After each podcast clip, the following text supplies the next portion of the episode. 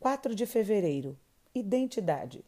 Todos os seus filhos serão ensinados pelo Senhor, e grande será a paz de suas crianças. Isaías 54, versículo 13. A crise que a maioria das nossas igrejas sofrem hoje em dia deve-se em grande parte ao fato de haver transferido o ensino da fé e da vida cristã do seu lugar essencial. O lar. Edésio Sanches Cetina. São várias as razões pelas quais os pais têm perdido a oportunidade de colaborar na educação dos filhos.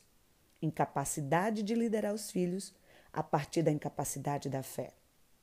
Decisões sobre fé, moral, profissão e tantas outras têm sido deixadas a cargo das escolas. Isso tem gerado uma grande omissão e também prejuízos nefastos.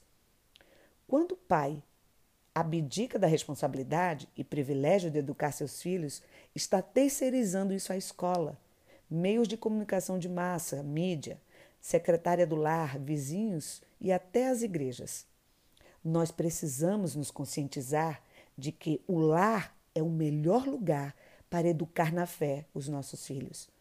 A igreja é apenas um ponto de apoio para que as famílias se reúnam para conviver, compartilhar, ministrar-se mutualmente.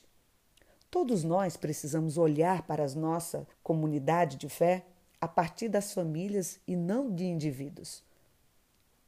O momento de ensinar os nossos filhos é quando estamos vivendo juntos em todo o tempo e não apenas em um espaço vago em minha rotina diária.